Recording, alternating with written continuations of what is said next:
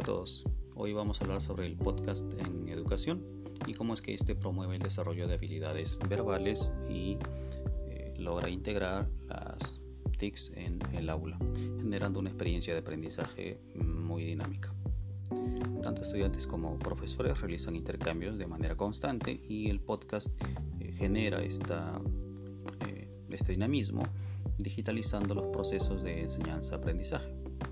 Eh, un podcast es un archivo multimedia que está distribuido en, plataformas digitales y aunque se asocia al periodismo o a la comunicación, eh, ha trascendido al campo de la educación, pues genera experiencias de aprendizaje muy dinámicas con herramientas gamificadas que son gratuitas e incentiva a los estudiantes a experimentar en nuevos formatos el mismo aprendizaje.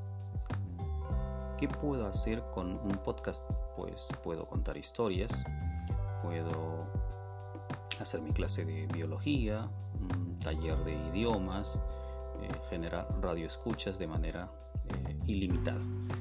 Eh, además se trabaja de manera asincrónica, es decir, el estudiante puede revisar el audio en cualquier momento y no le ocupa memoria, pues es un enlace que compartimos y se encuentra en la nube.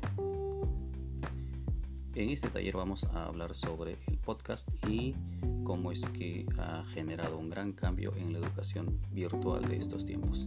Soy Henry Zapata Palomino y vamos a trabajar en los próximos minutos un podcast y vamos a crear nuestra propia plataforma para poder manejarlos a través de Google. Bienvenidos.